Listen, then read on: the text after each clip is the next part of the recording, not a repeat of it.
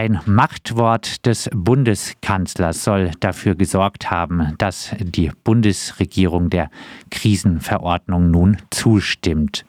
Machtwort, Einigung, gemeinsame EU-Flüchtlingspolitik. In Politik und Medien sind diese Begriffe meist sehr positiv konnotiert. Also eigentlich ganz gut, was da gerade passiert ist, oder? Ja, es ist ein Machtwort gegen die Menschenrechte, würde ich sagen. Äh, was Europa hier betreibt, ist ähm, ja ein rasanter Wettlauf, Race to the Bottom. Also äh, man versucht Standards, die man einmal etabliert hatte im Umgang mit Menschen, die zu uns kommen und die auf der Flucht sind, nach unten zu schrauben. Und ähm, im Endeffekt schafft man auch keine richtige europäische Lösung, weil man die Nationalstaaten dann doch auch sehr viele Möglichkeiten in die Hand gibt, um ja sozusagen Krisen auch herbeizureden, herbeizufantasieren, herbeizukonstruieren und das alles auf dem Rücken der Schutzsuchenden. Was werden die konkreten Auswirkungen äh, der Krisenverordnung sein?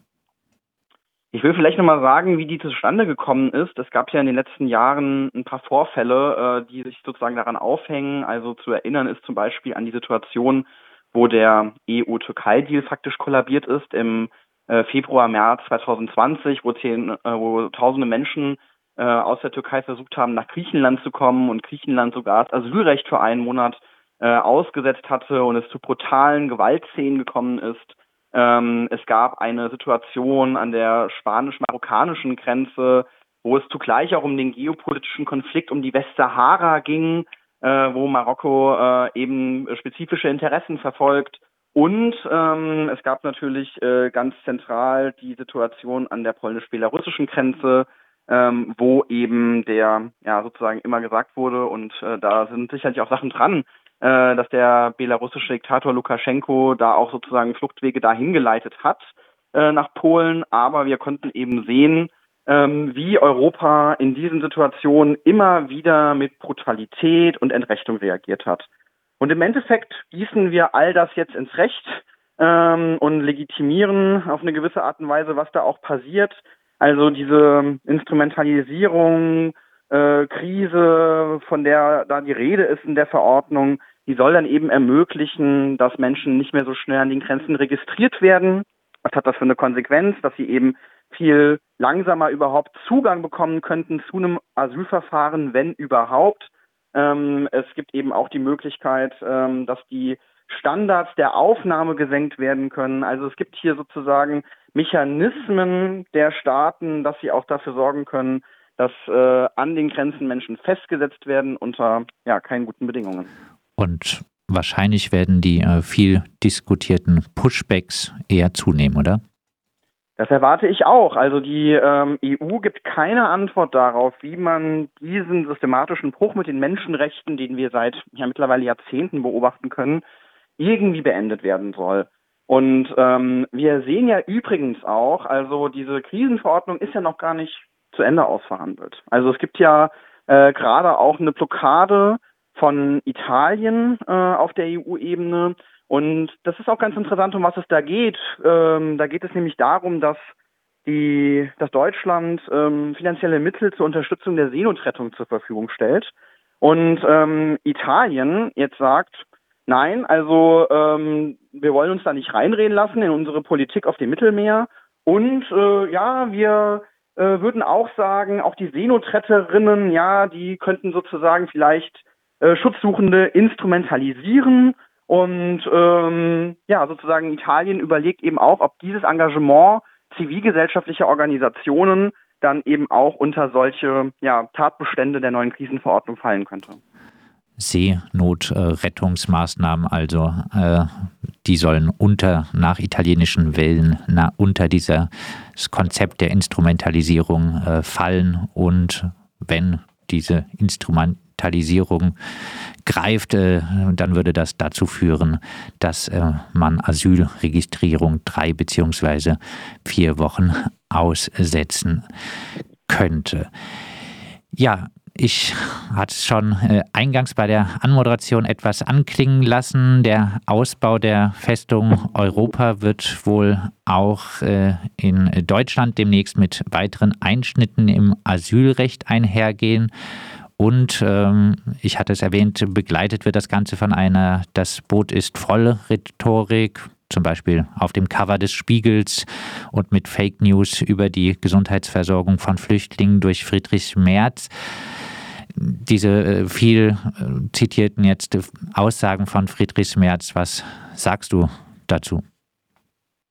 Ach, für die Aussagen von Friedrich Merz will ich mich eigentlich gar nicht äh, größer äußern, weil sie Unfug sind und ähm, ja äh, tausendfach widerlegt wurden, auch vom ähm, Vorsitzenden der Bundeszahnärztekammer.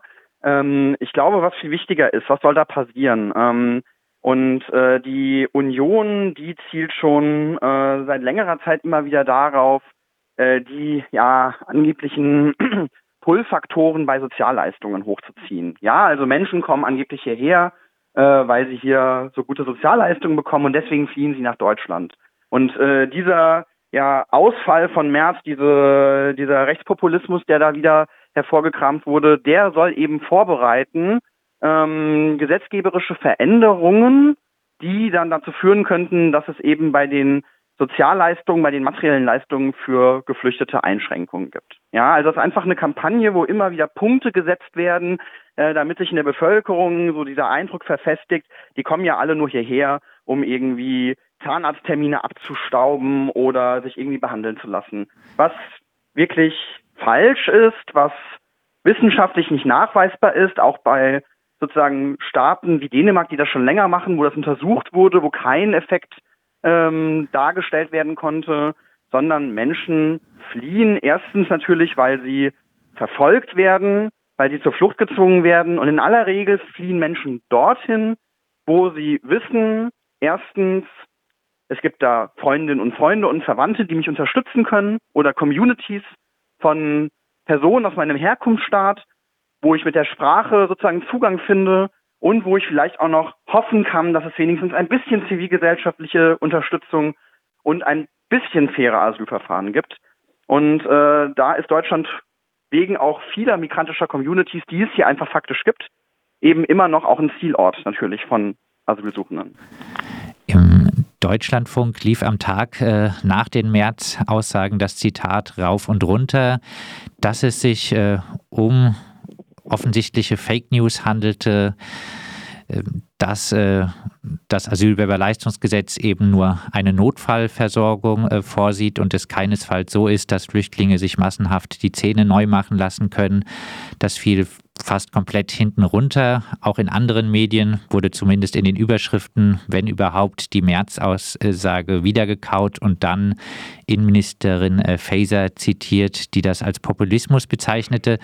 Viele Medien tun also so, als ob sich hier zwei Meinungen gegenüberstehen, ohne klar zu kennzeichnen, dass die eine Aussage einfach falsch ist.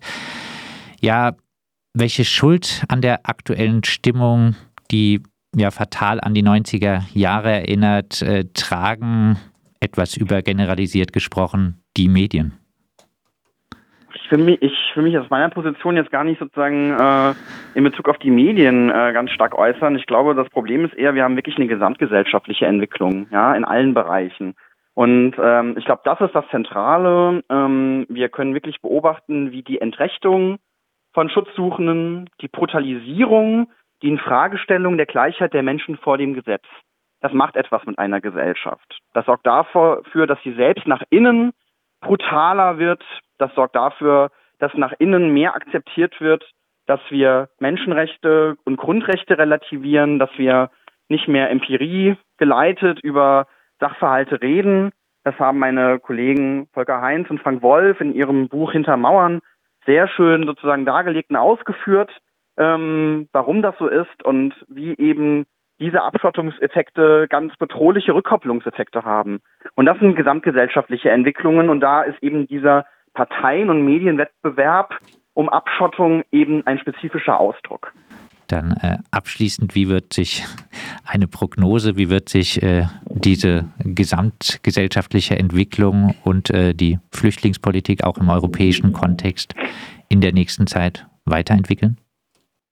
Also ich glaube, auf was man hinweisen muss bei all dieser ganzen Abschottungsdebatte, die uns auch alle prägt, muss man auf ein paar elementare Sachen hinweisen. Erstens, wir haben trotz alledem immer noch mit die höchsten Schutzquoten für Flüchtlinge in Deutschland und auch in der EU seit je. Ja, also 72 Prozent bereinigte Schutzquote für Asylsuchende in Deutschland, äh, weil immer noch Menschen hierher kommen, die einfach aus Herkunftsstaaten kommen, wo Krieg stattfindet, Verfolgung stattfindet, etc. Also wir haben eigentlich ganz hohe Schutzquoten. Diese ganze Debatte um Verhinderung von irregulärer Migration lenkt davon ab. Zweitens, wir können immer noch sehen, dass trotz all dieser Grenzregime ja immer noch einfach auch viele Menschen nach Europa kommen und sich davon nicht aufhalten lassen. Und auch eine extrem rechte Regierung wie in Italien es ja nicht schafft, äh, das Land komplett abzuriegeln. Ja, also ich glaube, da muss man eben auch ansetzen und sagen, Menschen werden kommen, das ist ein Fakt. Das lässt, das lässt sich auch nicht unterbinden. Und man muss dann eben überlegen, als eine Gesellschaft, die sich einmal auf Menschenrechte und Grundrechte verständigt hat, wie gehen wir damit um? Und wie können wir Aufnahmestrukturen schaffen, die langfristig sind? Ja, nicht nur einfach mal kurz hochgezogen und dann wieder abgebaut, sondern Aufnahmestrukturen schaffen, die langfristig sind, damit Menschen, die hier ankommen und Schutz suchen, auch gut aufgenommen werden. Das sagt Maximilian Pichel, Professor an der Rhein-Main-Hochschule, Jurist und Politikwissenschaftler, unter anderem mit dem Schwerpunkt Asyl und Migrationsrecht. Wir haben mit ihm gesprochen über die jüngsten Entwicklungen in der europäischen Flüchtlingspolitik und äh, vielleicht aus äh, linker Perspektive kann man äh, noch sagen, um zu kämpfen, weiterhin, auch wenn das wenige mittlerweile tun, für gleiche Rechte gibt es zum Beispiel eine bundesweite Aktionswoche Ende Oktober für die Abschaffung des Asylbewerberleistungsgesetzes.